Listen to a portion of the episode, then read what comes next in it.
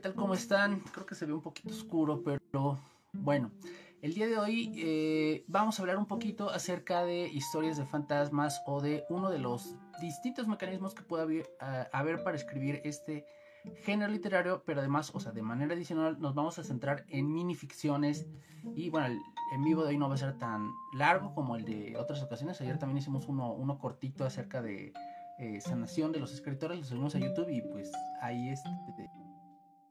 Ahí YouTube, eh, YouTube, Facebook estaba cortando la transmisión, ya regresamos y les estaba diciendo, ¿no? El video de ayer lo subimos a YouTube, entonces también puedes ir a, esta plataforma para ver más contenido, de lectura, de creación literaria y recordar también que mucho de lo que estoy subiendo, que si bien a veces es como contenido, digamos, de lectura o aparentemente de lectura, si lo ves desde el punto de vista de la creación literaria, o sea, también te puede servir porque también se van como develando, contando algunos de los mecanismos que utilizamos los escritores para ir como haciéndonos de nuestro acervo y que conforme nos vamos llenando de lecturas, pues lo vayamos aplicando a lo que, a lo que escribimos, ¿no?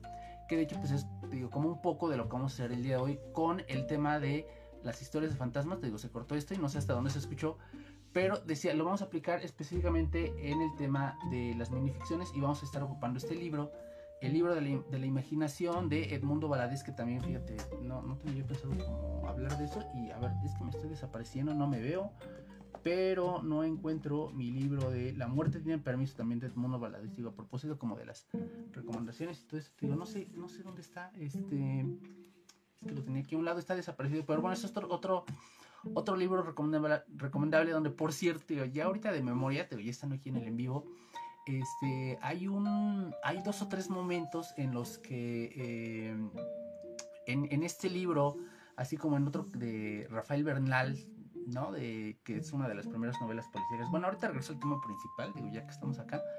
Este, a propósito de estos mecanismos, que no tiene que ver a lo mejor con las historias de fantasmas, sino sería como el precedente, porque pues en las novelas policíacas hay cosas de muerte, que es el precedente para las historias de fantasmas, ahorita lo relacionamos.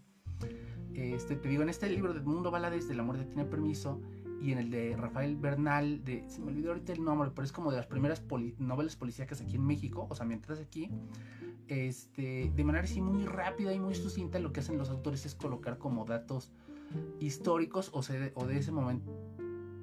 Bueno, se está acordando esto, pero bueno, creo que no te lo recuperamos. Y te decía que en estas novelas lo que hacen los autores es, como de manera así muy sutil y muy rápida, van eh, colocando, digamos, como, datos o, noticias de lo que está sucediendo en ese momento histórico de, del país, en este caso, que es México, ¿no? O sea, como de, en, en el caso, por ejemplo, de la muerte tiene permiso, hay por ahí una, hay, hay, hay un momento en el, en el, no es cierto, es en el, otro, en el de Rafael Bernal, en el que se dice es que antes como ser eh, político o, policía, no me acuerdo exactamente, como, como no requería documentos, o sea, como cualquiera entra, sino como ahorita que sí ya te están pidiendo documentos para acreditarte. Entonces, ese es un ejemplo, te digo, de cómo eh, de manera así muy rápida, por medio de ese mecanismo, el autor nos da a entender lo que estaba sucediendo en un momento específico, en un país específico, que en ese caso es México, en el tema de la política,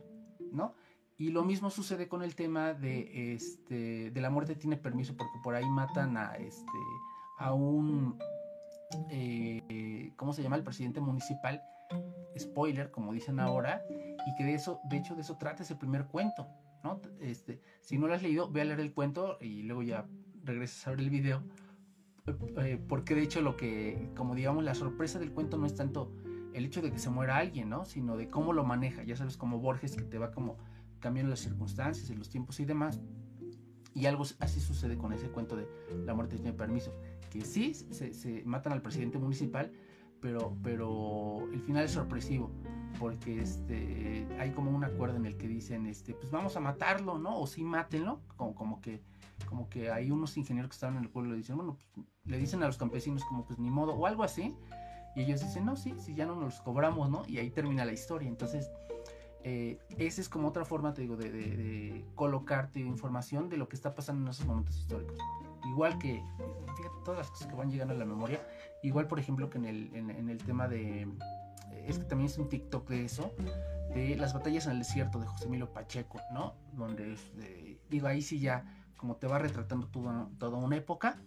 No, no, o sea, y que es, bueno, esa sería como una diferencia importante, digo, de haciendo alusión a otros videos que, por ahí estuve haciendo, la diferencia entre cómo recalcar nada más como un dato histórico o recrear toda una época. Pero bueno, como te decía, este, el tema de la literatura policíaca, a diferencia de, de lo que vamos a ver hoy, que son los cuentos de fantasmas, es que sería el antecedente, ¿no? O sea, la literatura policíaca sería el antecedente de esto, porque, pues para que haya fantasmas, pues tiene que haber muertos, cosa que pasa ahí en la literatura policíaca. Entonces, hoy, en esta segunda parte de este en vivo, vamos a leer como tres fragmentos de este, quiero decir, tres cuentos cortos para explicar ese tema de los, de los, eh, de los mecanismos de, de las historias de fantasmas, ¿no? Pero antes de eso tendremos. Bueno, otra vez se cortó, pero ya vamos a la mitad de esto. Y...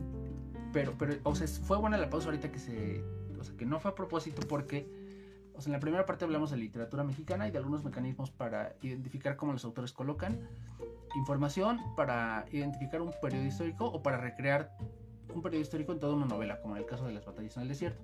Ahora bien, decíamos que eh, y, ahorita te voy a contar qué onda con eso, porque que ese, bueno, esto es como un mecanismo de ficción que ahorita estoy inventando para este en vivo. Y, al final de este video cortito les voy a explicar por qué. Les decía, la, literatura policíaca podría ser un, antecedente de la literatura de fantasmas porque aquí se están muertos, ¿no? Entonces, ahorita les comento qué onda con esto. Pero bueno, vamos a pasar ya propiamente al segundo de los temas, que son las historias de fantasmas. Ahora bien, ¿cuál es la definición o cuál podría ser la definición de esto, más allá como de los diccionarios especializados que, por cierto, tú podrías consultar para, o sea, entender contextos, autores, pero sobre todo la definición, ¿qué se necesita en las historias de, fanta ¿qué se necesita en las historias de fantasmas? Fantasmas, ¿no? O sea, muertos, ¿no? Entonces, en ese sentido, esa sería una definición rápida y que, o sea, no hemos aprendido de memoria, sino que ya cuando lo, lo aplicamos vas a ver que se encuentra aquí. Entonces, les voy a leer tres minificciones de, a propósito de Mundo eh, Baladés que viene contenidas. Les digo aquí en el libro de la imaginación, que es toda una antología de pequeños textos, narrativas así. Bueno, otra vez se cortó, entonces otra vez estamos de regreso. Y ahora sí, para leer, espero, los tres minicuentos de libro de la, de la imaginación. Eh, el primero de ellos se titula Escalofriante. Una mujer está sentada sola en, en una casa. Sabe que no hay nadie más en el mundo.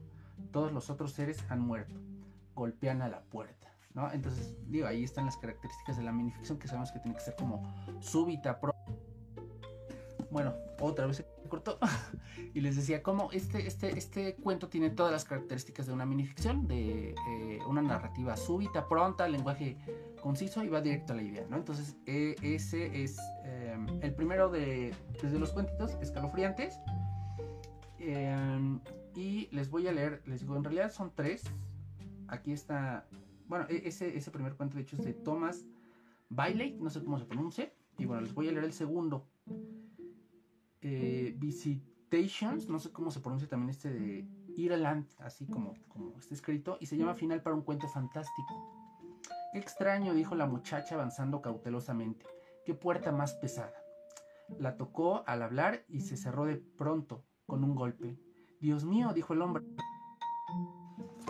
Bueno, como la décima interrupción, entonces nos vamos a ir rápido a releer más bien el segundo cuento porque...